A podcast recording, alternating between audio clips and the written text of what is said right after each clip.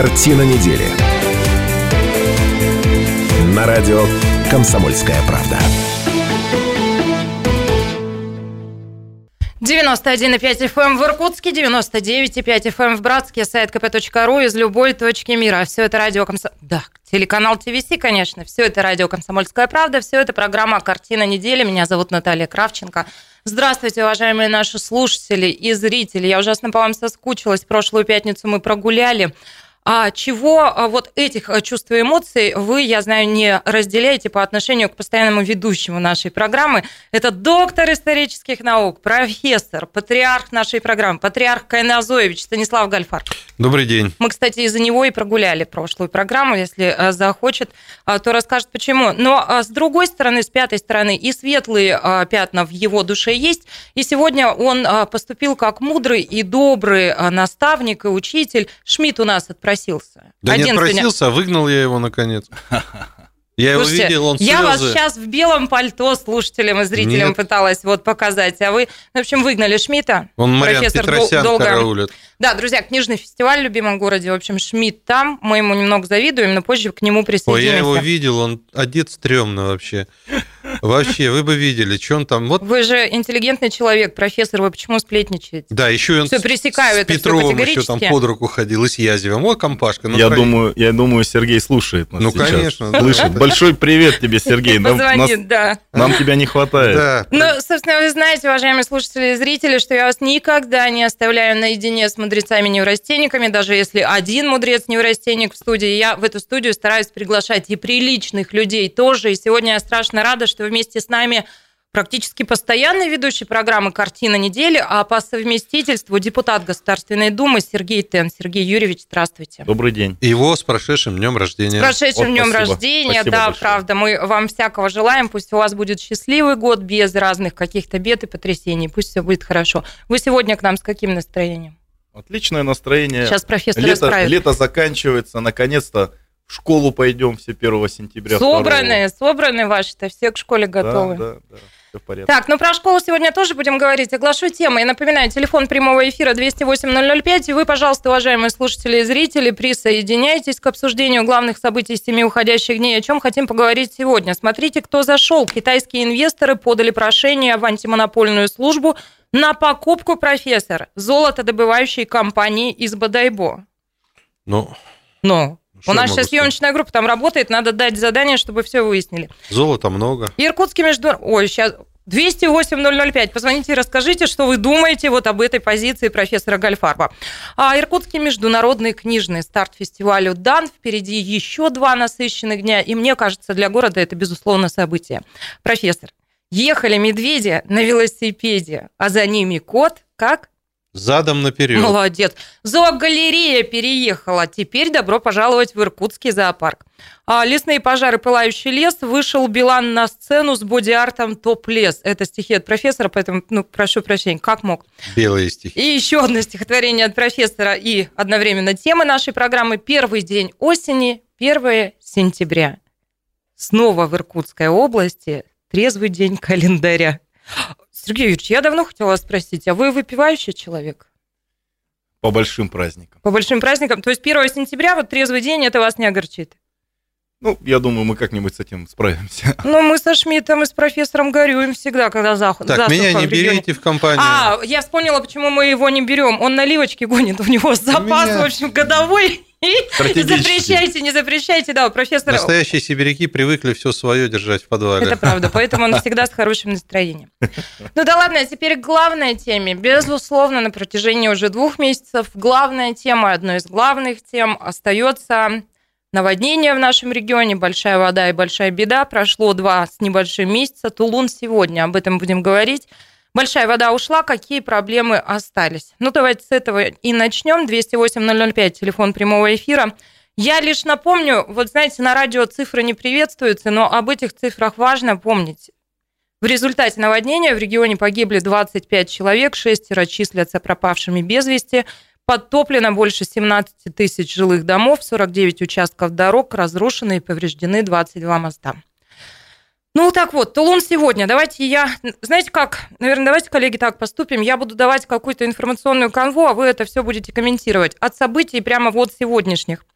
Заместитель генпрокурора России Юрий Гулягин побывал в а, пострадавших территориях, посетил шестую школу, пункты дли- длительного пребывания.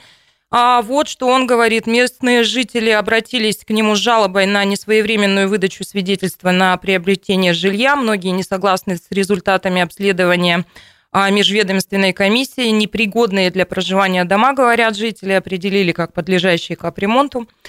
Далее, а, в эти же дни, в это же время вице-премьер а, России Виталий Мутко негативно оценил работу властей по решению жилищных вопросов пострадавшем а, Тулуне. ТАСС сообщает. Нижнеудинск. О, Нижнеудинск, да, прошу прощения. А, Что говорит Мутко? Выдача жилищных сертификатов идет очень долго, из-за этого не ясен фронт работ, кто намерен уехать из региона, кто хочет, чтобы его жилье восстановили.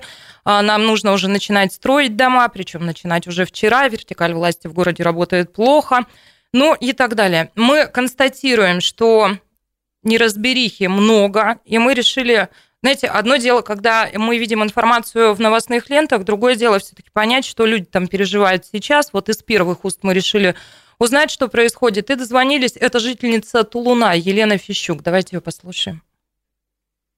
Я вам звоню по такому поводу. У вас произошел случай, что вам сначала дали 100 тысяч э, рублей начислили, а потом их сняли судебные приставы. Мгм. Вот, можете рассказать поподробнее об этой ситуации, как так случилось? А, ну это мужу было. Начислили сначала 100 тысяч, потом э, пришла смс, что сняли по... Ну вот мы поняли, что судебными приставами они сняты, эти деньги. Потом мы пошли в мэрию, я уже не помню, как было-то. Короче, ему 200 начислили, потом все 200 сняли. А какая причина была? Что говорят? То есть, может, какие-то... Ни- ничего, я звонила по этому телефону, судебные приставы, это, ну, и был главный телефон судебных приставов. Судебные приставы сказали, что никаких э, исков к Максиму Николаевичу не было, и никаких денег они не снимали. А потом получилось, что вот мы пошли в мэрию, на- э, в общем, нас шпуляли, шпуляли, мы не могли вообще ничего не до- добиться. Потом я пошла туда вот к администрации. А, Там был, э, были какие-то телеканалы.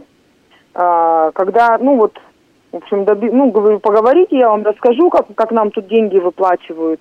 И, в общем, потом набежали какие-то люди в погонах, и в итоге они взяли с меня заявление в прокуратуру о том, как это было. А вы-то как считаете, почему так произошло? То есть, ну, это, может, специально делают, чтобы людям меньше денег выплатить, или просто реально дело случая? Я не знаю, потому что много таких было людей. А, то есть То вы не них- одна? Я не одна такая, таких было много. Ну вот я еще дам буквально два штриха к портрету. Это из соцсетей. Владимир Михейко пишет, ремонтируем дом на 136, поселок компенсацию на ремонт не дали, люди дел... Лесогорск, а, люди делают Очунский, да, за свой счет, а осень уже пришла, ждать в Сибири нет времени. Еще одна реплика. Очень плачевно обстоят дела, очень холодно уже у нас, но его сына не там. В Октябрьском выдано пока 6 сертификатов с оценочными комиссиями, беда и жуткая бюрократия. Фактически люди на улице без средств э, к существованию, ну и так далее. Вот, не знаю, вступайте. Как, как все Ну- это комментировать? Хотя, ну, мы получаем сводки, что вот как-то бодро все идет, люди получают. э, Спасибо вам большое, нужно. Наталья, что вы, Станислав Иосифович, что вы э, тему эту не оставляете, потому что вот все-таки у меня есть такая беспокойность, что наступит какой-то момент, Да. когда мы про э, эту всю нашу историю с наводнением ну, за- начнем забывать. Потому что время идет, там что-то накладывается, там свои Ну, человек так какие-то устроен, он не события. может на пике своих эмоций жить все время. Поэтому да? очень важно, чтобы мы и средства массовой информации, и вот люди, кто занимаются э, общественно-политической работой, чтобы сохраняли, ну вот э, в теме, вот там вот в, в информационном пространстве всю эту историю с наводнением. Ну, я начну с того, что вообще-то э, я должен был сейчас в Тулун ехать. То есть, если бы не вот эта передача, я, Я, был бы- поймала Сергея Юрьевича за хвост, попросила. да, я был бы, думаю, где-нибудь уже за усольем.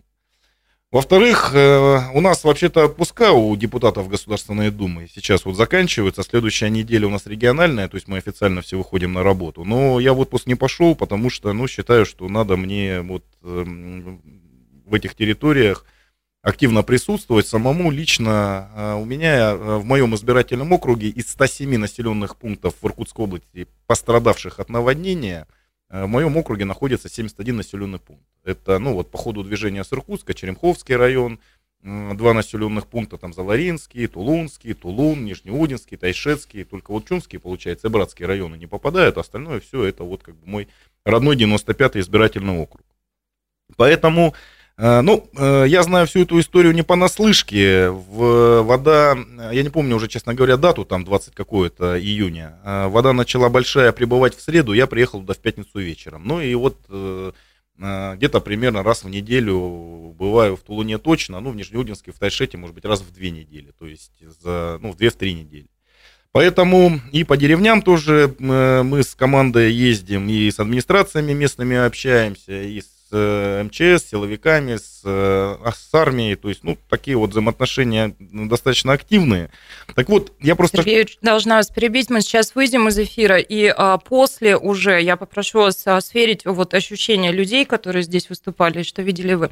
Мы вернемся через пару минут, продолжим. Картина недели. На радио «Комсомольская правда». Конструктивом, то есть не определились, какие здания. Это радио «Комсомольская правда». Шумно у нас в студии. Горячо, горячо, шумно. Меня зовут Наталья Кравченко, Станислав Гольфарб, мой соведущий. Вместе с нами сегодня программу ведет депутат Государственной Думы Сергей Тена. Шумно и горячо, потому что и за эфиром тоже мы, разумеется, обсуждаем Тулун, ситуацию в Тулуне. Я привела какие-то мнения, записанные в звуке, что-то прочла сама, люди рассказывают о том, как ситуация обстоит на данный момент там. А, ну и перебила вас, Сергей Юрьевич. А, вот э, вы много времени там проводите. Если сферить ваши ощущения и вот то, чем делятся люди, созвучно это? Безусловно, неразберихи очень много. Но, э, конечно, накладывает тут фактор э, очень существенного ограничения по времени, поскольку, понятно, мы понимаем, что у нас в середине сентября уже начинается отопительный сезон, устойчивые заморозки, и, конечно, э, нужно начинать строительство, абсолютно согласен. То есть там э, сейчас идет процесс, то есть э, значит, муниципалитеты и Тулун и Нижнеудинск землю передали в область. Теперь э, это уже не их как бы задача, скажем так, организация mm-hmm. строительства, это задача области. Область должна утвердить, разработать, утвердить генеральный план застройки этой территории. Э, сейчас уже начаты работы, ну, подготовка площадки, там вырубка э, каких-то деревьев, значит, там, видимо, будут прокладываться коммуникации. То есть процесс идет, но идет процесс долго и медленно, к сожалению. То есть у нас ограничения очень серьезные во времени. То есть, несмотря на то, что там и у нас вообще Иркутская область, у меня такое ощущение, что со дня ее основания э, не было такого количества федеральных чиновников, вот вплоть до сегодняшнего правда, дня, вплоть правда. до наводнения, такого количества федеральных чиновников, которые нагрянули, э, побывали там практически все федеральные министры. Ну, в общем, и, и Президент правоохранительные дважды. органы и так далее, и так далее. Э, первый зам министра строительства России Ставицкий, там проход... вообще он в ручном режиме это все управлял этим процессом.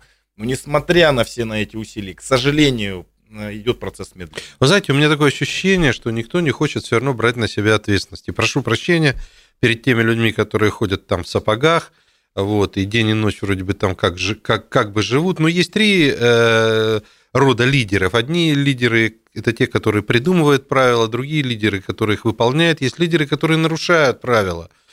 И, вы, и все выдающиеся лидеры, как мы в космос полетели, мы же нарушили все правила. Э, вот. Но главное, мы хотели американцев обогнать. Как петля Нестерова получилась, как Покрышкин воевал. Они не так, как предписывали регламенты. Слушайте, а как вообще частные дома строят? Ну, ты получил кусок земли и пошел э, вбивать э, фундаменты и начинать работать. Правильно я вас понимаю, профессор, что вам кажется, что в нарушении всех предписанных норм, регламентов и так далее надо было просто брать и делать, вот я сейчас, правила? Вот я сейчас говорю крамолу. Сейчас люди, которые знают и живут по регламенту, скажут, ну, что с него с профессора взять? Но когда придет зима и когда придет холод, и люди окажутся вообще у разбитого корыта, то, наверное, они могли бы подумать о другом. Я считаю, что сейчас надо было, вот мое мнение такое, нагнать строителей, нагнать специалистов, начиная от маршейдеров, геологов, геодезистов, коммунальщиков и так далее. И делать не один, может быть, большой поселок пока временно, а делать такой поселок в 10 домов, 15 домов, может быть, 5 больших домов, которые потом потом можно будет использовать под что-то. Знаете, как есть материалы двойного использования. Они и на войну работают, и на мир. Ну, Станислав Осич, вот э, вмешиваюсь да, в ваш, Да. э, вашу речь, а я считаю, что усилия нужно было в большей степени прилагать э, для того, чтобы люди как можно быстрее получили жилищные сертификаты. То есть, да, строить надо, безусловно, но при этом у людей, конечно, должен быть выбор. Мы прекрасно понимаем, что Тулун это моногород, Нижнеудинск тоже там и не все замечательно далеко, и, и другие территории. Поэтому люди должны иметь выбор. Тогда- Либо ты уезжаешь, либо ты остаешься в этом Так городе. лучше и то, и другое бы И делали то, и параллельно. другое, да. Ну, А- вы знаете, вот рапортует э, нам а, министр социального развития, опеки и попечительства Иркутской области Владимир Родионов, что растет количество людей, которые подобрали для себя новое жилье, и по состоянию на вечер 27 августа более 200 семей а, определились с приобретением жилых помещений. За сутки купили жилье 13 семей, и их число достигло Да. 90. Ну что такое 13 семей? При, при том, что там 38 тысяч людей. Я Э, подумала тоже, вот знаете, про эту цифру, больше 200 семей. Ну, давайте Анну Сарафанову вот для баланса послушаем. Это семья, которая уже определилась, и, и из тех, кому повезло. Давайте ее послушаем. Мы уже все получили и, и уже уехали из Тулуна. И уже все купили. А, если не секрет, то куда переехали? В Иркутск. В Иркутске, то есть вы купили жилье на сертификат.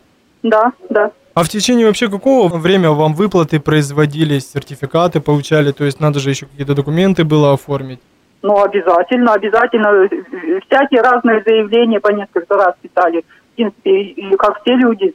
У нас как бы никаких отличий не было от людей. Точно так же писали заявления и на материальный ущерб, и и потом на сертификаты. Сначала на обследование дома, а потом уже на сертификат отдельно. Все писали, все заявления. И сколько, получается, вам выплатили, чтобы жилье купить? Разве можно суммы называть? А, ну да, почему нет, они же в открытом доступе. Ну да, 2 миллиона с копейками. Я, знаете, подумала, а почему так смутилась Анна? Почему она говорит, разве можно суммы называть? Ну, Ну, это есть такая шутка, может быть, фраза такая: деньги любят, тиш- любят тишину. и тем не менее, э, как бы надзирающий за всем этим несчастьем Мутко, я только читаю и читаю, что он недоволен, что Ну, он зам не генерального видит, прокурора тоже э, самое. что они видят, э, что как-то все медленно, как-то все информационно не очень хорошо. А понимаете, ну что такое 13 сертификатов, 13 семей? Ну это же вообще капля в море, если там 38 тысяч семей. За сутки, профессор. А всего же вот э, 200 семей Ну, даже 200. определились. При этом я э, хочу сказать о том, что ни в коем случае нельзя крайними делать муниципальные власти. Да, они потому вообще что, ни при чем. Потому да. что начинают, э, ну, вот эта вот информационная волна в отношении э, Мэров? того, да, в отношении мэров, глав населенных пунктов, э, того же Карих, э, действующего мэра Тулуна, ну и так далее, и так далее. На самом деле, я считаю, что но э, там, если не все возможное, то почти все возможное местные администрации делают. То есть я вижу, как бы, как они работают. Там на самом деле люди не выдерживают. Мы вот сейчас вот говорили в студии о том, что многие увольняться начинают в администрациях, потому что ну, с кадрами везде, в принципе, проблема. И тем более в таких населенных пунктах, как Тулун и Нижнеудинск, и Тайшет там и так далее. Вот. И просто люди не выдерживают, разбегаются с администрации, а все это ложится в конечном итоге на глав территории, на мэров. Поэтому ну, очень тяжелая работа, конечно. Я говорю, посмотрел, не завидую. Я вот еще вспомнил, э, президент наградил девятерых человек э, за спасение наградами. Да. Слушайте, там один мужик, насколько я помню, 74 человека на себе перетаскал, или врач-женщина 74 э, больных перетащила на крышу, Это спасла. А, Ну, неважно где. отдаленная территория. Скажите, нет, Фалария. Тафалария... Алжир. Да, Александр. там, в больнице. Но да. суть не в этом. Она могла бы по регламенту столько людей спасти? Вообще есть в каком-то регламенте прописано, что девушка э, столько на себе перетаскает? Вот мы почему-то как-то очень часто живем по предписаниям каким-то, понимаете? Мы не понимаем, что эти предписания для нормальной жизни. Когда случается беда, то, наверное, здесь все время приходится Знаете, что-то у меня Ну вот, э, извините, что Пожалуйста. перебиваю. Э, Вот э, есть у нас бывший мэр Ольхонского района Сергей Копылов, который решил не по предписаниям да, действовать. Мы все знаем, Его пример другим это- наука. И- какая- и, и какая мне сейчас кажется, вот ситуация? мэры, во всяком случае, мэры в территориях и на, на местах, они скажут, да к чертовой матери вообще, потому что Ну, я думаю, что здесь типовая какая-то ситуация, которую должен решать главный начальник. Ну, в частности, я не знаю, он, конечно, над ними не начальник, но если это моя территория, то, конечно, Левченко, который сейчас там пропадает э, на этой территории в, зато, в затопленных районах, ну, наверное, как-то надо было этого Копылова спасать, если уж о нем речь идет. И вообще мэров как-то надо кому-то спасать. Наши законы, это, знаете, понятное дело. Но мне непонятно, если э, Копылова посадили, то почему все остальные, кто строил эту дорогу, они, в общем, как бы не у дела стали? Знаете, как Шмидт все время говорит, если ты садишься в кресло мэра, у тебя есть э, два пути. Один в губернатора и второй в тюрьму. Ну, шутит так, Сережа, ну, какая, шутит. А какая тут шутка? Знаете, здесь немного времени остается. Вот просто все-таки ответьте мне на вопрос, который вы, э, Сергей Юрьевич, подвесили в самом начале программы, да? На квадратный метр жуткая просто вот немыслимая концентрация федеральных чиновников, надзорных органов, депутат Думы не вылазит оттуда. А почему все вот так, как оно есть? Вот все-таки в чем причина? Ну, а, я скажу так, что, во-первых, масштабы бедствия. То есть у нас на самом деле не было никогда такого наводнения. Не, наверное, и в стране в целом, там не говоря уже про Иркутскую область. То есть это на самом деле очень большая, большие проблемы. Территориально именно? Да, и одновременно э, ну, очень большое пространство смыло, огромное количество населенных пунктов. Мы все это знаем, там более 50 тысяч человек пострадало. Но, э, ну вот, я на самом деле, я хочу в Государственной Думе все-таки, вот мы начнем работать, у нас первое пленарное заседание, осенняя сессия, начнется 10 сентября, и я буду разговаривать там с руководством нашей фракции по поводу того, чтобы выступить на одном из пленарных заседаний Государственной Думы и ну, какой-то промежуточный итог э, всей этой ситуации подвести, потому что много очень информации, и мы сейчас к этому готовимся на самом деле, чтобы э, предложения озвучить, то есть э, какие предложения в законодательстве нужно изменения вносить и, соответственно, проанализировать ситуацию, что конечном итоге, что у нас не То так. есть все это еще предстоит осознать, да? А, у нас, по-моему, время уже не остается. Да, профессор, да? мы а, сейчас прерываемся, уважаемые слушатели, зрители, вы послушайте, посмотрите, что происходит в стране ровно в эти минуты, ну а мы продолжим обсуждать семи, события семи уходящих дней через 4 минуты. Картина недели. На радио «Комсомольская правда». Радио «Комсомольская правда» и в эфире программа «Картина недели». Каждую пятницу в это время мы собираемся в студии для того, чтобы обсудить главные события семи уходящих дней. Меня зовут Наталья Кравченко, а мои соведущие сегодня доктор исторических наук, профессор Станислав Гальфарб. Добрый вечер и депутат Государственной Думы Сергей Тен. Да, здравствуйте. Кого-то перебило, да, профессор? Вы что-то хотели? Ну, я напомню, 208-005, телефон прямого эфира. Мы обсуждаем то, что сегодня происходит в Тулуне. Два месяца прошло, разная поступает информация. Мы хотели послушать тех, кто там, и послушали. Мы смотрим официальные сфотки, и мы обсуждаем, как со всем этим быть и как будут развиваться ну, события. Вот не знаю, правда или нет, но у меня такая есть информация, что в Тулуне чуть ли там не демонстрации уже были или будут. Ну, давайте тогда к этому и перейдем. А, не демонстрация, а, наверное, вы, профессор, имеете в виду митинг, который Может состоялся быть, митинг. в Тулуне на этой неделе. Это был митинг предпринимателей, 250 человек говорят, ну вот официально нам сообщают, что вышли на этот митинг. Всего же пострадало более 400 предпринимателей, а, опять же, сообщают нам вот потопленных районах участники вышли с плакатами «Тулун – город без рабочих мест, нам нужна поддержка властей», нарабатывали годами, потеряли в одну ночь, «Тулун – кладбище малого бизнеса», ну и так далее. Организаторы митинга сразу подчеркнули, что он не носит никакой политической окраски и очень просили выступающих вот как с политикой это все точно не смешивать. Ну и вроде бы выступающие все это выдержали. Ну а какие у них были чаяния, давайте слушать, давайте послушаем предпринимателей из Тулуна. Поговорить с вами Субсидии нельзя рассматривать как помощь пострадавшим предпринимателям. Их бизнес смыло волной цунами. Субсидии раньше выдавали на конкурсной основе с огромным количеством условий. То, что предлагается сейчас, профанация. Почему Министерство экономического развития готовит именно такие условия, заранее зная, что они невыполнимы? Уважаемые чиновники министерства, вы тратите огромное количество бюджетных денег на командировки в город Тулун, на печать новых памяток по получению этих проектов. Зачем вы приезжаете, если у вас все находится в разработке? Вы перекладываете сроки выплаты на неопределенный срок. Сколько это можно терпеть? Предлагаете заранее невыполнимые условия. Это ваша задача. Мы просим пересмотреть требования передать, заниматься проблемами предпринимателей более компетентным людям. Я прошу прощения за качество звука, но понятно, Да это митинг. понятно. И давайте еще один сразу фрагмент послушаем, тоже а, отмечают важное, и затем перейдем к обсуждению. И еще, пожалуйста, звук с митинга. Про Микрозайм. Это отдельная тема. 28 миллионов на 8 городов. Это такая злая шутка. То есть микрозайм в Луне получит один предприниматель. Вот спасибо большое. Еще раз хочу обратиться к федеральным властям. Помогите нам. Вы же видите, Министерство экономического развития не справляется со своими прямыми обязанностями. Или не хотят. Зачем они к нам приезжают? Непонятно какие люди и оценивают ущерб. А теперь устраивают какие-то консультации. Вы просто создаете рабочий вид, показываете, как усердно отрабатываете бюджетные деньги. Мы просим личной встречи с президентом.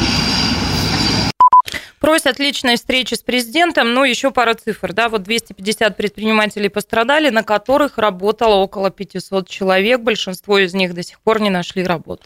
Ну, 250 предпринимателей, если обеспечивали всего лишь 500 человек, не так уж и много. Я, Не очень большие. да, не очень большие предприниматели. А Другое Я так дело... подозреваю, что занятых там было гораздо больше, Ну, просто не всех, ну, как мы, это мы не будем сейчас ничего официально. додумывать. Тут Ну, ситуация, давайте, которая да. не требует доду. Но я хочу сказать следующий момент. У нас же нету министра экономики. Кто будет эти проблемы сейчас решать? Губернатор. Замминистра экономики. Замминистра тоже не будет решать эти проблемы, потому что он не хочет ответственность на себя брать. Вот ведь в чем проблема. Ну, э, я, с вашего позволения, тоже вклинюсь вот в дискуссию. То есть мы, по сути, мы сейчас начинаем э, разговаривать о будущем Тулуна. То есть говоря э, про вот, бизнес, про рабочие места в территориях, о будущем. Вот на примере Тулуна, на Продолжим. примере Выживет ли он моногорода. вообще? Ну, э, я э, по этому поводу что хочу сказать. То есть мы с предпринимателями в диалоге находимся, ко мне обратились, ну, буквально, наверное, там на первой неделе наводнения, значит, написали письмо, у меня тут, тут есть перечень.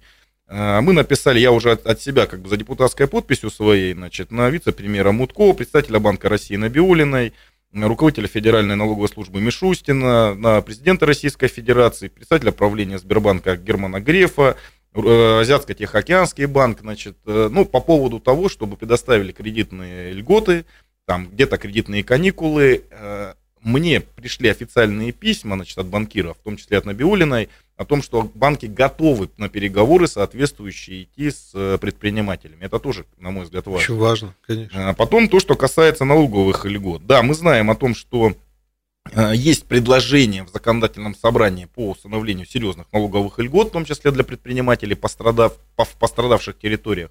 Но тоже эта история общеизвестна, что было заблокировано фракцией КПРФ э, решение это в в законодательном собрании. Вполне вероятно, Что это было, на ваш взгляд? ну, на мой взгляд, это все-таки, наверное, есть желание у губернатора самому выступить в качестве Мгм. инициатора данной законодательной инициативы. То есть, ну, это как это перетягивание одеяла ну, м, на себя. Но я все-таки считаю, что нужно вперед ставить вопросы и проблемы, и решать вопросы жителей, а потом уже заниматься всеми этими политическими нашими разборками в Иркутской области.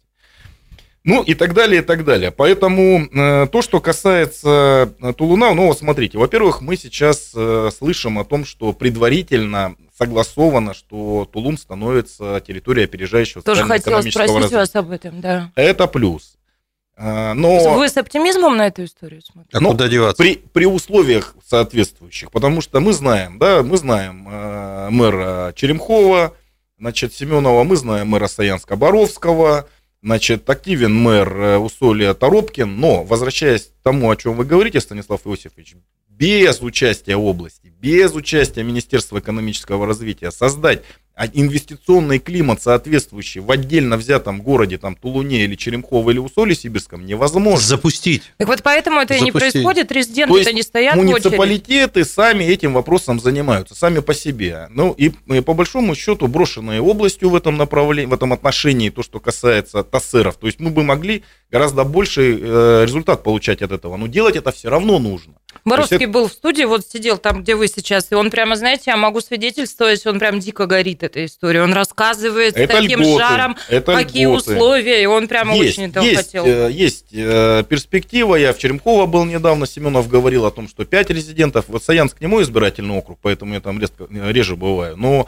э, пять резидентов уже есть в Черемково, но, с другой стороны, два года уже прошло. Да. То есть, если даже такой активный, эффективный мэр, как Вадим Семенов, всего пять резидентов собрал на территории Черемхова за два года, ну, это о чем-то говорит. А говорит это, еще раз повторяюсь, о том, что мэры э, самостоятельно этим всем занимаются. А все-таки у нас большинство вопросов по поводу развития э, и привлечения инвестиций в конкретную территорию решаются здесь, потому что все правоохранительные органы здесь находятся, налоговые и так далее, и так далее, руководство.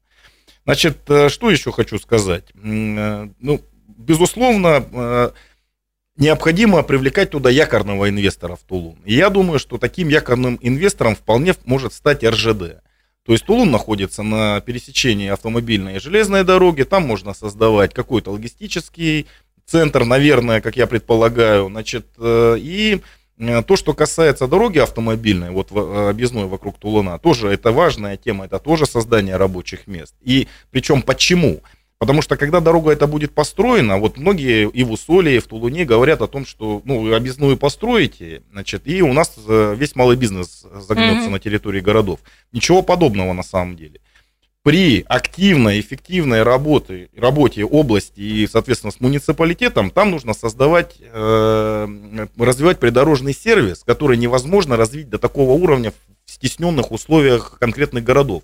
Им просто строить Сергеевич, негде позвольте это всё. уточню сразу, извините за наивный, может быть, вопрос. А если я РЖД, мне на кой черт вот это все? Ну- Зачем я буду якорным инвестором в Тулуне? Там же ведь даже не... Это вот Сейчас. Тайшет четыре направления, да? Тулун а, не столь крупный Ну, железнодорожный ну, я- именно узел. Ну, сейчас Ну, там, дор- там все равно, там, там идет дорога, там э, дорога Вилюй проходит, она тоже это важная транспортная артерия, которая идет. Я То есть, объясню. Да. Я объясню только... Нет, ну не с точки зрения... Он как политик объясняет это. а Есть... А, Да мне с любой, мне просто понять, Не, хоть а есть, действительно а, есть, а есть просто то, что называется органическая жизнь. Во-первых, это люди. РЖД это тоже, как ни парадоксально, это люди. Почему ЖД это Нижнеудинск... бизнес. Э, Это люди. А Почему Нижнеудинск, несмотря ни на какие там э, причины, все-таки крупный город? Да Потому что там железнодорожное Депо. депо. Потому что там люди работают. Сохранили, да, производство. Понимаете, э, на самом деле вся, вся эта РЖД, весь Тулун, это же, между прочим, хлебный район. На самом деле Тулун – это же житница. Вот когда Сергей Юрьевич говорит о предприятиях якорных, я бы считал, что там сейчас такое строительство пойдет, что туда надо заводить еще одним якорным предприятием, собственно говоря, строительный какой-то комбинат. Главное бы не разъехались те, кто есть сейчас по своим сертификатам и не вымерли этот город. счет Я прошу прощения, ну, мы давайте об этом, правда, еще поговорим, это важно, но поговорим уже после большой перемены, уважаемые слушатели и зрители, без четверти а, 6, и профессору пора принимать пустырник, когда он ведет картину недели, он немного нервничает. Не, я Сейчас уже он не 20 нервничаю. минут передохнет. Шмидта нету, я не нервничаю. А, слушайте, он выдохнул, да, теперь ему не надо успокаиваться. А, ну и мы немного передохнем, а в 6 часов встречаемся здесь же, еще много, много тем к обсуждению. Картина недели. На радио «Комсомольская правда».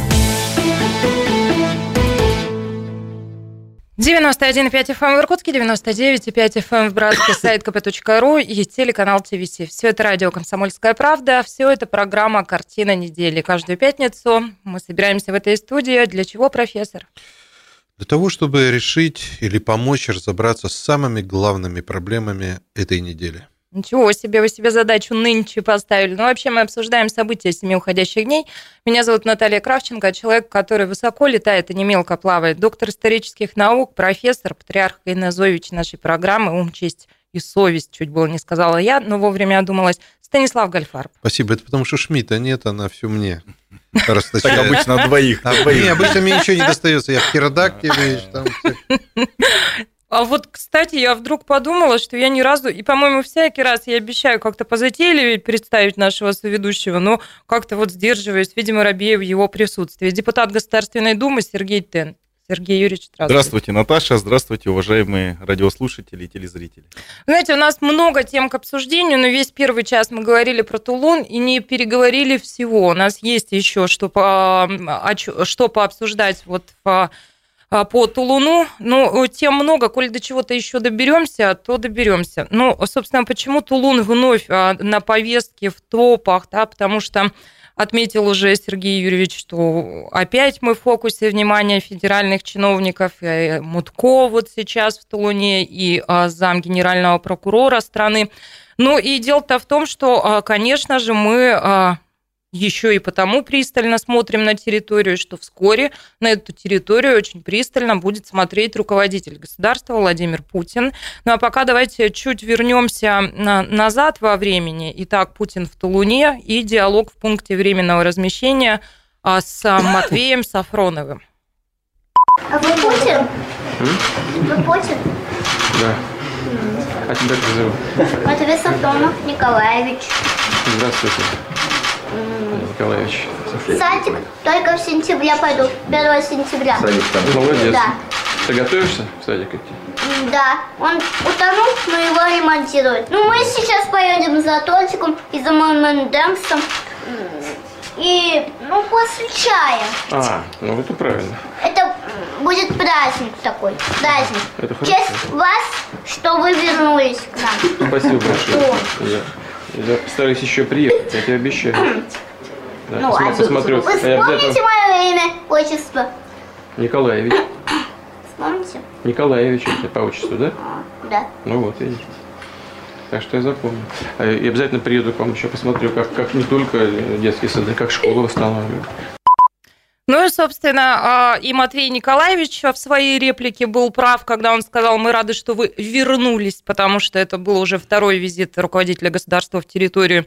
А, Ну и а, Путин сдержал свое обещание, данное Матвею Николаевичу и всем тулунчанам, и он вновь прибывает в территорию. 2 сентября намечен его визит. Пока по программе, из программы известно, ну, вот знаете, какие-то источники а, толком не знаю. Daily Storm а, сообщает, что Путин приедет в школу номер 6 а, и, ну, вот а, проверит, как идет реконструкция Зная- соцобъектов и встречи Зная, как. Владимир Владимирович все решает, он наверняка приедет туда, где его не ждут.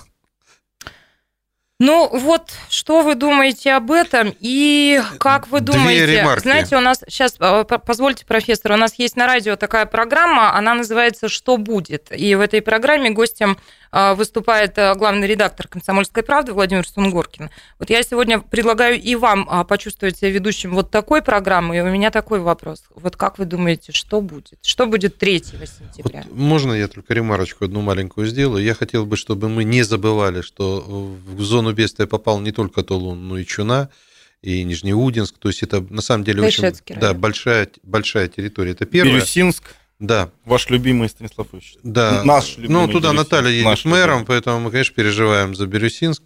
И у меня, знаете, еще такой какой-то какая-то такая, да, конечно, республик наших уже как бы тех советских не осталось, но есть же другие объединения. Я не могу понять, почему такое вот несчастье э, как-то без э, видимой помощи, особой видимой помощи вот этих вот территорий, куда и в том числе иркутяне, я думаю, и тулунчане, и нижнеудинцы отправлялись, спасали, строили, помогали и так далее. То ли мы с ними перестали на местном уровне дружить, то ли еще как. Хотя местные диаспоры, я знаю, помогали, но мне я кажется... вас не поняла, соседние государства мало помогали или что вы имеете? А? Да, соседние государства. Я помню, как мы спасали все вместе Спитак, например, когда было землетрясение. Я помню, как... Ну, то есть на межгосударственном уровне мне показалось, что кроме Монголии больше никто и не откликнулся на беду. Гуманитарной помощи там много идет. Гуманитарной помощи. Ну вот я вчера, например, встречался с... Спасибо. С делегацией с Южной Кореи, э, депутаты Национальной Ассамблеи парламента Южной Кореи.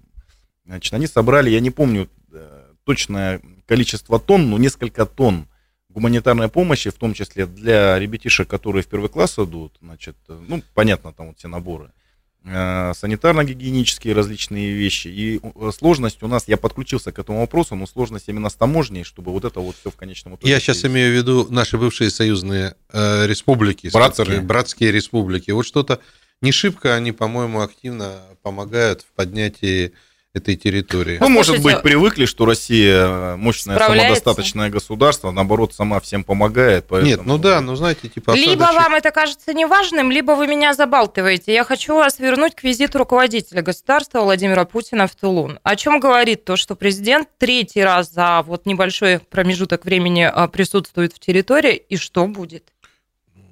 У нас Это говорит о том, что э, президент остро реагирует на подобные критические ситуации в территориях. Это говорит о том, что когда он первый раз приехал э, в Иркутскую область, что в этот момент, несмотря на все вот проблемы, которые у нас существуют внутренней, внешней политики, самая большая проблема в эту секунду была именно у нас в нашем регионе. Это говорит, э, как я предполагаю, о том, что есть сомнения и неуверенность в эффективности работы региональных властей. Э, поэтому э, необходимо присутствие федеральной власти, чтобы контроль этот осуществлялся. И при этом мы все прекрасно понимаем, что приезд президента это только одно событие, но этому событию присутствует достаточно серьезная подготовительная работа, в том числе и со стороны всех э, федеральных э, структур и федеральных э, чиновников, которые побывали и еще побывают вплоть до 2 сентября в городе Тулуне, в Нижнеудинске и в других населенных пунктах, которые в зону наводнения попали. Это в чистом виде вот ручное управление в действии? Ну, национальные проекты, которые у нас реализуются, на мой взгляд, это тоже в каком-то смысле там ручное управление. Но ручное управление всех получается. То есть президент выполняет свою функцию, а дальше это все спускается и показывают «делай как я». То есть ты должен, ты министр федеральный, ты губернатор, ты мэр, значит, и так далее, и так далее, а вы там депутаты, вы должны делать вот так, вот так, вот так, вот так. То есть это проектный подход. Ну и, наверное, здесь вот проект ликвидация последствий наводнения, наверное, к этому надо подходить именно как к проектному подходу. Добавить немного могу, но мне очень нравится, что президент прилетает. Во-первых, это говорит о том, что он не только первое лицо в государстве, но и он человечный, самый человечный человек, да? Не, но ну он делает свою работу. Он делает свою страны. работу, да. Но у него много работы всякой разной. Сейчас он Дальний Восток топит так, что мама не горюй. Там тоже посмотришь и послушаешь, э, жуткая картина. Это первое. Второе. Конечно, страна устроена таким образом, что проблемы, которые невозможно решить на местном уровне, по решению президента могут быть решить, решены в миг, одномоментно. Что-то это не происходит. Да происходит, на самом деле, многое происходит. Ну, Я вы сами уверяю. говорите, вот на примере Тулуна, в миг ничего там не решил. Ну, так люди же вокруг, понимаешь, люди, Люди-то разные бывают. Вот он привык всю жизнь в кресле сидеть, а ему надо зад оторвать ну, и идти. Это вы сейчас сбивать. не про президента, то есть, да? То, что, Нет. то, что касается, опять-таки, людей, да, в Тулуне. Вот, ну, я же тоже и на встречах э, бывал э, с людьми в пострадавших территории с ЛДК, из Гидролизного, и там и в центре мы тоже разговаривали, там вот все вот территории, которые утонули. А, часто бывают такие ситуации, что люди, ну, во-первых, сложно принять решение, по поводу хочу я здесь остаться, Конечно. не хочу остаться, хочу я дом снести или хочу оставить его, а как будет, какая будет ситуация на другом месте, то есть это сложно принимается. Это во-первых, во-вторых, вот смотрите, у нас в этом году с этими э, несчастными грунтовыми водами у нас везде сплошь и рядом э, проблемы, даже вон в Иркутском районе тоже. Ну это ну, я, я не понимаю, почему это происходит на самом деле. То есть там и разговор идет, и президент тоже об этом сказал, о том, что вырубка лесов влияет значит, на ситуацию. Не знаю, я комментировать это не могу, я как бы, ну, вот не, не могу для Академик себя... Ран Бычков э, подтверждал, что это имеет Я думаю, что логика здесь смысл. есть. Так вот, я просто к чему? Ситуация, она может меняться. Вот, вот прошла комиссия, вот определила, что дом подлежит капитальному ремонту. А грунтовая вода, она опять это все подмыла. Фундамент раскололся, фундамент сел, значит, и заново комиссию давай отправляй. Ну, то есть э, ситуация поменялась. Нам самое главное в этой во всей истории, я еще раз говорю, то, о чем мы начали говорить, да, вот в начале передачи, чтобы мы про эту тему не забывали, потому что угу. эта тема, это наводнение, оно будет с нами на протяжении десятилетий. Мы будем ее еще через 10 лет это все э, пожинать. А помните, там в таком в 2019 году. А волонтеры там еще есть? Волонтеры есть. есть Мы там создали. Я вот как раз об этом думала, что, знаете, когда вот все случилось, и поехали волонтеры, а потом я подумала, ну, человек не может на пике вот этих переживаний жить долго. Он возвращается к привычным делам, да, и думаю, как же будет дальше. Поговорим об этом через пару минут. Картина недели. На радио Комсомольская правда.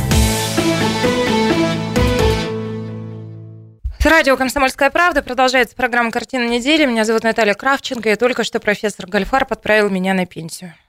Потому что с ним год за пять. Мэром поедешь в А, мы продолжаем. А Наш соведущий депутат Государственной Думы Сергей Тен. Мы продолжаем обсуждать ситуацию в Тулуне, что там происходит сейчас.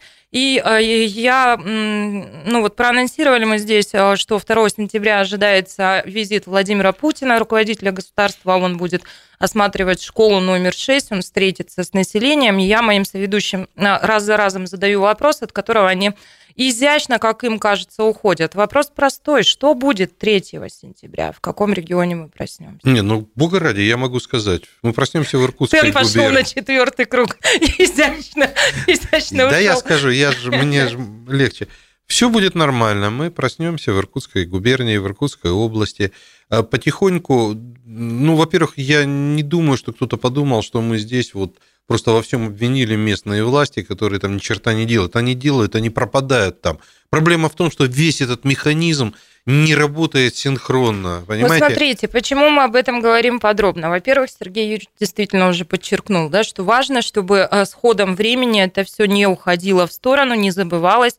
А что еще важно? Это действительно тот урок, который нам преподнесла стихия, и нам предстоит долго делать работу над ошибками. Подобного никогда не было, но никто не знает, будет ли впредь. Поэтому важно это проговаривать, пытаться разбирать, как-то препарировать и понимать, что происходит. что А с- Поэтому мы об этом сегодня говорим. И если будет нужно, я готова говорить об этом Вот два часа, всю Недавно программу. ко мне опять э, мы встречались с академиком Бычковым, и мы как раз говорили, что неужели нельзя все-таки... Ладно, землетрясения мы не можем предсказывать, но все, что касается наводнений, все, что касается таких, такого рода природных катаклизмов, в принципе, это все просчитывается. Ледники, снега, объемы осадков и так далее. Слушайте, ну нужна вот... Это как раз задача местной власти, сделать стратегический заказ э, исследовать всю вот эту вот природную аномалию с циклами э, многоводных и мелководных э, лет, э, с тем, э, влияет ли все-таки леса, вырубка леса на... Совершенно верно. Вот это совершенно очень верно, важно Совершенно сделать. верно то, что вы говорите, потому что у нас вот наша э, территория, те- ту же деревню Соляная там в Тайшетском районе, топит каждый год. Поэтому это все происходит ежегодно. И Ия, и Бирюса, и Уда, и э, Ака, все эти реки, которые белые, все реки, они И- выходят каждый год. То есть и э, по весне тоже паводок происходит. Поэтому, конечно, нужно системно заниматься созданием системы гидрологических сооружений защиты, чистить реки. Э, Я вот еще, я хорошо помню, как мы с Путовым, э, главой Нижнеудинска Александром Викторовичем, ездили, он мне показывал значит, дамбу, которую нужно укреплять, и вода прошла, именно э, снеся эту дамбу. Другой вопрос, конечно, там э, высота этой дамбы, вот вопрос, да, там, потому что в Тулуне, понятно, дамба была, но на город не спасла, потому что э, вода выше поднялась. Но тем не менее... это Все-таки должно- перелилась или она разрушена была? Сначала, Много сначала- споров. Сначала Перелилась, а а потом потом разрушилась. разрушилась. да. Но я к чему хочу сказать. У нас есть в Иркутске мощная наука. Она на самом деле мощная. У нас институты мирового уровня, профильные, земной коры, там Сифибр, э, э, институт, который космосом занимается, геогра- институт географии, э, лимнологические службы, великолепные, мощные. Надо, чтобы они были обеспечены госзаказом, и чтобы они провели эту работу, чтобы мы все это поняли. Ну, еще в Пандан, вот к тому, что вы говорите, из Лен, да, свеженькая, в поселке Алакджер, тоже события этой недели Нижнеудинского района приступили к установке водоналивных дамп для защиты населения от подтопления. Ну, наконец-то, потому что Алжир тоже топит год через год, туда там э, вытекает, ну, выходит из берегов. И, кстати сказать, когда наводнение началось в Нижнеудинске, информация э, пошла от э, жителей Алакжира, э, педагогов, которые в школе там работают.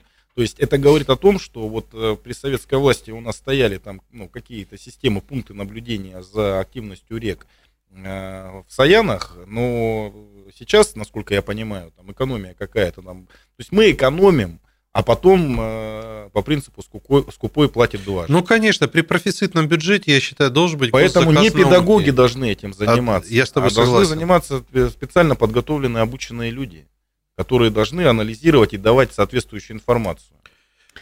Скажите, пожалуйста, уважаемые соведущие, есть у вас э, что еще по Тулуну добавить? Да я думаю, что можно дальше двинуть. Тогда, пожалуй, я, знаете, расскажу вам, вот, чтобы зафиналить а, историю с Тулуном на сегодня, да, А в городе все еще происходят чудесные истории спасения, и буквально на, на днях МЧСники, ребята, двое, они спасли собаку.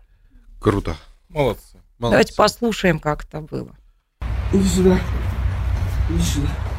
Иди сюда. Хороший, хороший, хороший. Хороший, хороший. Иди сюда. Как же ее вытащить? Попробуй на ящик, кстати, я лестницу на другой угол поставлю. Так. Наоборот, надо его поставить лестницу. Сейчас я ее здесь подключу, нормально все. Вот так вытащу. Иди сюда, мой хороший.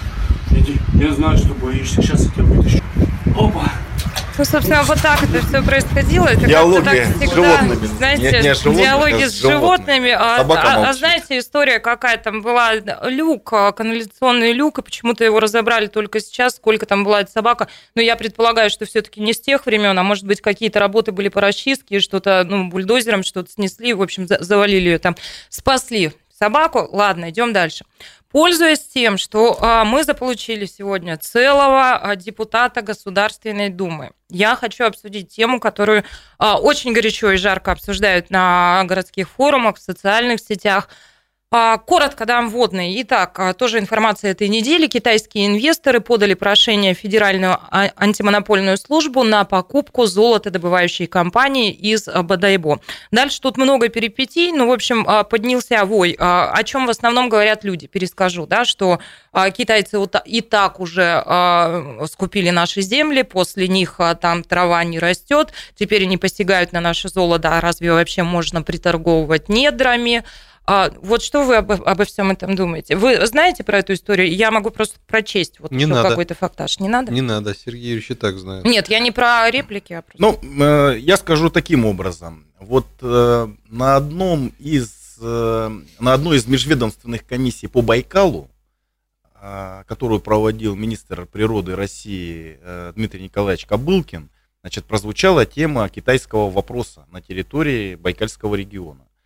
И э, я тогда, э, ну, то есть присутствовало достаточно большое количество представителей различных ведомств и министерств, я сказал о том, что мы, ну, я имею в виду себя и своих коллег по Государственной Думе, вот в рамках работы нашей депутатской рабочей группы «Байкал», межфракционной, межрегиональной группы, мы обязательно в эту осеннюю сессию э, Государственной Думы китайский вопрос у себя на заседании, скажем так, начнем рассматривать. То есть я думаю, что тоже нужно об этом разговаривать, и, ну, на самом деле ситуация такая есть.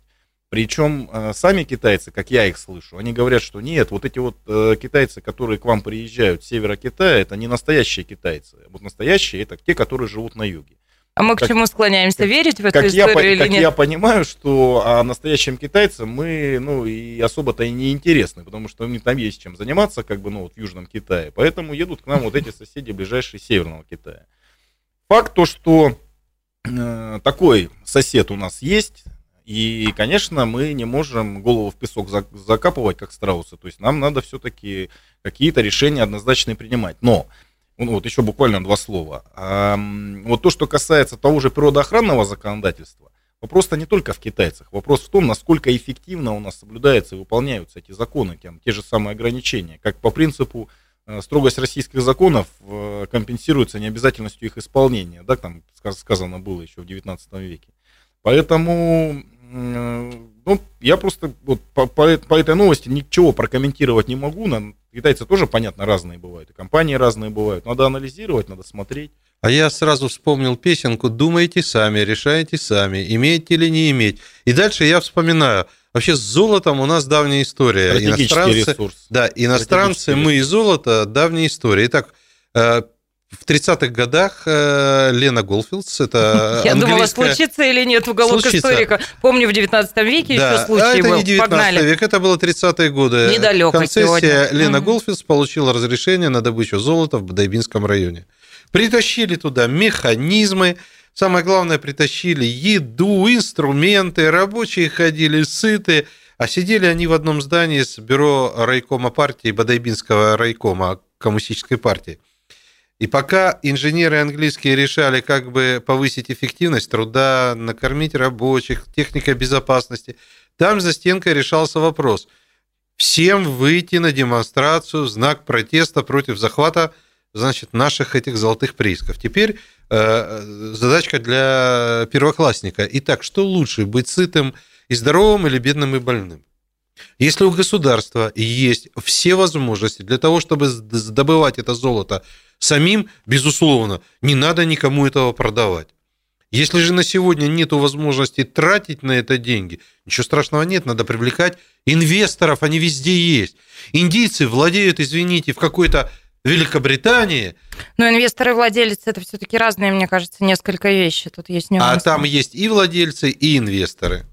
Ладно, я как будущий министр экономического развития Иркутской области углублюсь в вопросы После моих того, соведущих, порасспрашиваю. Поработаю мэром Бирюсинска. Слушайте, перспективы какие у меня прекрасные. Профессор, пока. Ну а со слушателями мы на 4 минуты прощаемся. Сейчас вернемся в студию. Картина недели. На радио «Комсомольская правда». Радио «Комсомольская правда». Мы продолжаем. Меня зовут Наталья Кравченко. В студии Станислав Гальфарб. Добрый вечер. И Сергей Тен. Добрый вечер. А, ну, э, я предлагаю выбрать, да, о чем поговорить, но все ж таки давайте как-то заденем тему не семи уходящих дней, но дней предстоящих. Чрезвычайно важный праздник. Э, День знаний. Профессор, Первый день осени, 1 сентября, слабо еще изученная тайна календаря. Если подумать пристально, всего лишь один из дней. А сколько из этой гавани выплыло кораблей? Остановите меня. Ладно, немножко Может, я директором школы в Бирюсинске лучше, чем мэром? Для начала. Для начала. Судьба моя решается сегодня и такие вот эквилибры, знаете, куда меня уже только вот не закидывало. Итак, а, что приятно? Статистика по областному центру, что меня радует. Каждый год у нас становится все больше первоклашек. В этом году плюс 500 по отношению, вот по, в соотношении с прошлым годом. И каждый же год у нас а, становится все больше выпускников. В этом году, по-моему, на 200 выпускников больше. Да? А чиновники городской администрации а, отчитывались на этой неделе о готовности. Говорят, рапортуют, что все учебные заведения к началу нового учебного года а, готовы. И более того, у нас ведь еще и новые школы появились. Это школа в Лесном, это 33 у нее номер, да, на 616 мест. Это пристрой гимназии 25 на 525 мест. Моя, моя родная школа, я в ней учился в 25-й школе. Да? Ну вот смотрите, 525 мест, как я понимаю, это по сути плюс одна школа. Ну вообще. Ну, можно, да, Сейчас да? еще умная школа появится у нас. А эти все так себе. Нет, они... Не, ну и умная школа. Они да. набор делают. Ну, а мне кажется, что все это хорошо и здорово. И к школьной теме, если хотите, еще вернемся. Но пока, опять же, пользуясь тем, что у нас целый живой настоящий депутат Государственной Думы, я хотела бы вот что с вами обсудить. А, итак, руководитель молодежной организации ЛДПР и депутат Госдумы Василий Власов – который сам знаю. еще недавно был студентом, считает, что летние каникулы в России нужно продлить на месяц, до 1 октября. Уже и Голиковой такое предложение он отправил. Ну, а как он это объясняет? Он говорит, ну, во-первых, бархатный сезон, сентябрь, да, детей можно свозить еще куда-то отдохнуть, оздоровиться. Во-вторых, говорит недавний студент, а у студентов вообще весь июнь выпадает. Это летняя сессия, и студенты отдыхают преступно мало, всего два месяца. А, и а, далее, что еще он предлагает? Он говорит, а, он говорит, необходимо помнить, что работодатели требуют от выпускников наличия опыта работы, а продление летних каникул, по его мнению, позволит частично решить эту проблему. Ну, то есть где-то постажирует. А тут да, еще Нона? Дмитрий Анатольевич еще сказал, 4 дня в неделю работаем, Вообще вот заживем. А, ну и еще он предлагает всю эту историю потестить почему-то на дальневосточном регионе, дескать, в Хабаровском, в Приморском крае, там, там посмотрим, как будет. А мне очень любопытно, что на это скажет человек, который, дисциплина у которого в крови, мне кажется, а, и а, который вот невероятный трудоголик. Ты про Тена? Угу. Так у него еще, сколько у тебя образований, 5 или 6 уже? Ну, поменьше. Поменьше. поменьше. Ну, э, чтобы долго, извините, вату не катать, я Э, так скажу, я был опять-таки как-то в Южной Корее, и у нас зашел разговор по поводу, сколько у кого отпусков оплачиваемых в соответствии с трудовым законодательством. Я умоляю вас, Слушай, не рассказывайте Красин. об этом при Гольфарбе. Нам всем ну, это я, я, я начал Юрьевич, уже. Вы мне, вы мне тогда, может быть, может быть, это напишите перечень вопросов, которые не надо озвучивать при Гольфарбе. 12 дней, 12 дней оплачиваем отпуск в соответствии с трудовым законодательством. Поэтому, все, ребята, комсомольская поэтому правда. Все, все у нас, все. все у нас нормально. Работать надо. Я все, все мы отдыхаем. Я Кстати, в э, словах э, ЛДПРовца есть mm. здравый смысл.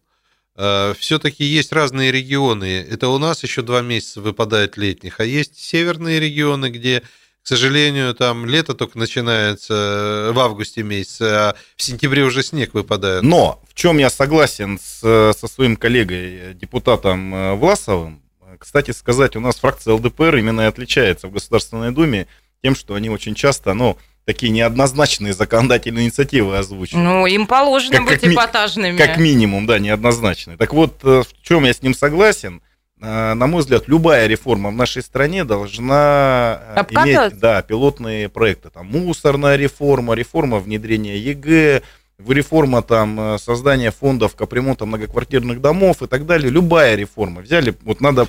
Сергей Юрьевич, извините, по пенсионная. Одному, пенсионная, по одному э, региону каждого федерального округа и сказали о том, что, ребята, мы над вами делаем эксперимент. Но, значит, э, за это вот вам дорога, вот вам за это Э, больница большая, там кардиологический центр, там и так далее, да, и так далее. Вот вам, вот вам денег дополнительных в бюджет. И через три года только внедрять это, даже если принято решение о том, что это внедрять надо в стране, через три года, там, через пять лет только внедрять это все на территории 85 субъектов. А мы все пытаемся как-то быстро-быстро. Я с тобой согласен, но мне еще раз подчеркиваю, кажется, что это как-то здраво продлить э, теплый месяц, каникулы. Опять же, там редиску надо убирать людям. Ну, в Огородник так. в сентябре редиска. Нормально? А что, в теплице шпарит? Ну, теплые, теплые месяцы где? А Кравченко, конечно, поедет а в Якутске 1 сентября, да. а Колыма. Ну, я об этом же и говорю, да. Архангельская область. И более Карелия. того, я знаю, что во многих странах как раз учебный год и начинается. Он начинается чуть ли не весной, к лету заканчивается, большие каникулы, они могут быть полезными, производственными, какими угодно. Ну вот, кстати, мне прямо очень мне понравилась эта идея с пилотными регионами для любой реформы. Вот правда, да. Но при этом регион должен четко понимать, а что, что мне за это будет. Сейчас вот вы надо мной поэкспериментируете, но при этом я получу а, это, это и Вы знаете, у нас все-таки э, государство федеративное, а вот, Российская Федерация. Надо немножко больше прав давать э, регионам каждый регион, в принципе, э, вот как во многих странах э, своя конституция существует, то есть устав. Сейчас аккуратно. А Игра очень, высоко поднятая клюшкой, очень, профессор. Очень, очень аккуратно. Я думаю, что поскольку мы такая большая страна и такие разные у нас часовые пояса, климатические условия, э, что регионы, в принципе, сами могли бы кое-какие вопросы решать, в том числе, например, когда начало учебного года. Кстати говоря, в России начало учебного года всегда э, было связано с сельскохозяйственным календарем. То есть было время, когда убирали урожай, и в это время не было э, студентов, которые ездили этот урожай, убирали, а крестьяне сами его убирали. Понимаете, то есть много специфики. Ладно, все это, конечно, совершенно не важно. Перейду к главному. Информация, которую я должна была обязательно в этой программе произнести. Итак, уважаемые наши слушатели и зрители, дорогие иркутяне, жители всего региона, внимание! 1 сентября с 8 часов утра до 23 часов запрещена продажа алкоголя. Если вы в беде и у вас это все-таки в семье большой праздник и вам что-нибудь нужно, обращайтесь к профессору Гальфарбу за домашней наливочкой. Телефон Гальфарба 8 900... Нет? А, ты сейчас начала говорить телефон Шмидта. А, к Шмидту не обращайтесь, потому что... У него плохие наливочки. У него плохие наливочки. Так, ну и что? И давайте, наверное, все-таки теперь уже пунктиром, но все-таки отметим, на мой взгляд, большое событие, которое в эти дни проходит в нашем городе. Итак, Иркутский международный книжный фестиваль Фонд «Вольное дело», небезызвестный Дерипаска. Вот они провели этот фестиваль в нашем городе два года назад, в прошлом году не провели, потому что Дерипаска сказала, знаете, как что, санкции, сами, сами, сами, да? А в этом году фестиваль вернулся. И мне кажется, это большое событие. А профессор а сколько у нас, Сереж, времени? Я... А, ну да, профессор уже там побывал, просто давайте ему уступим микрофон, какими-то первыми впечатлениями поделиться. Я был там, а, пока что у меня такое ощущение двойственное, но только я был даже не на а, торжественном открытии, я просто прошел, потратил много денег, купил хороший... Сколько? Мы в прошлый раз выясняли, вот средний чек, когда человек а, приходит на книжный фестиваль. Я понимаю, что вы это точно не усредненная какая-то история. Я просто могу сказать, что очень много книг купил бурятских издательств. А, Сколько денег? Ну, Можно 10... я поведу себя как Бранштейн? Сколько денег, да, Стас? 10 тысяч я потратил на... Но на что-то еще лег глаз -то. очень много лег глаз, но уже глаз, когда ложится на что-то, я понимаю, что я до этого, наверное, уже не дойду. То есть не, не успею прочитать. Но что здорово, на фестивале... За жизнь, как вы думаете, что он имел в Э, виду? Дело в том, что на фестивале книжки можно купить чуть ли не по издательским ценам. Вот это очень важно. Там же присутствует, кстати говоря, э, значит, э, палатка комсомольской правды, где тоже очень много народу. Там я увидел... Собственно, ради этого объявления мы и затеяли вообще говорить сегодня про Да нет, книжный я, фестиваль. я к тому, что очень много было разных издательств, очень много книг. Мне, например, совершенно в изумительном, я купил несколько книг о путешественниках. Это одно из центральных издательств, которое э, такие большие книги издает. Амундсен, Норденшельд, значит, э, наших путешественников. Интересно, да, Да, которые... а, книги об освоении западных и вообще сибирских северных берегов. Мы когда-нибудь к этому вернемся, это очень актуальный вопрос. Вот, очень много детской хорошей литературы. Вот позвольте я еще здесь добавлю, что действительно ознакомьтесь с программой фестиваля, там очень много мероприятий для детей. То есть Фестиваль до какого числа, извините? Фестиваль а, будет и- Первое. идти и завтра, и еще и 1 сентября, и а, много секций, куда можно прийти с ребенком. И там действительно а, книжный фестиваль это не ярмарка, там не просто можно приобрести книги, там идут лектории, там идут встречи с авторами. Со мной будет встреча. Профессор будет выступать. Когда? 1 сентября, по-моему. сколько? Э, по-моему, в 13.30. В общем, в программе можно это все посмотреть. Ну и еще, друзья, еще одно у меня а, для вас объявление, последнее. Метеорологи обещают нам в эти выходные совершенно какую-то потрясающую, чудесную погоду. До 28 градусов, осадков не будет. Поэтому, завершая, я хочу поблагодарить Бабье а, наших слушателей и зрителей, поблагодарить а, моих соведущих. Спасибо большое. И всем желаю славного теплого вечера пятницы и хороших выходных. Проведите их с пользой, с наступающим праздником. Пусть без стресса в ваших семьях пройдет День знаний, а с радостью. До свидания. Ура! Картина недели. На радио «Комсомольская правда».